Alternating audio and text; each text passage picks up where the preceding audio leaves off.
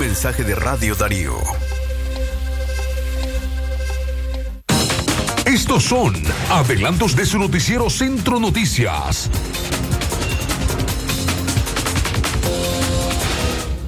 Hola, buenas tardes amigas y amigos que nos sintonizan esta hora en Radio Darío. Les saluda Fernanda Vargas Pozo y este es un avance informativo de Centro Noticias.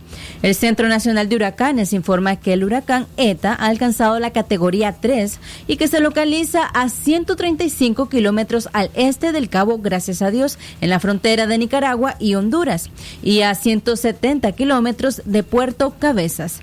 En Wilby, región autónoma de la costa Caribe Norte, se preparan para el impacto del huracán, que según los pronósticos pueden ser esta noche o la mañana del martes. Algunos sectores han sido evacuados y los zarpes han sido suspendidos.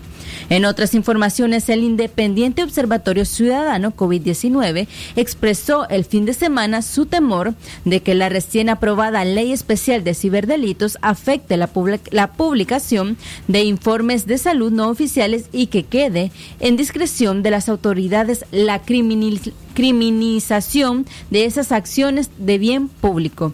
Y por último, dos presidentes de las 26 cámaras empresariales asociadas al Consejo Superior de la Empresa Privada, COSEP, confirmaron que tenían conocimiento de que existía la iniciativa de enviar una carta al gobierno de Daniel Ortega.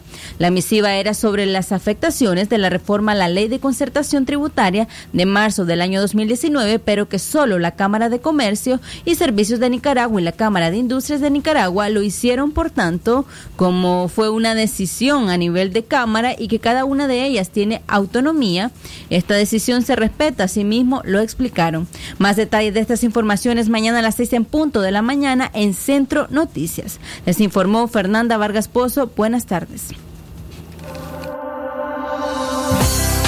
Si llegas a lugares que están muy concurridos, usa tu mascarilla para que sigas vivo, pues el coronavirus no ha desaparecido y su rápido contagio es muy efectivo.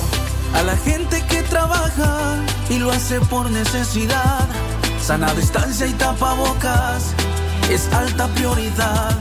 Pero a que sale a la calle y lo hace por diversión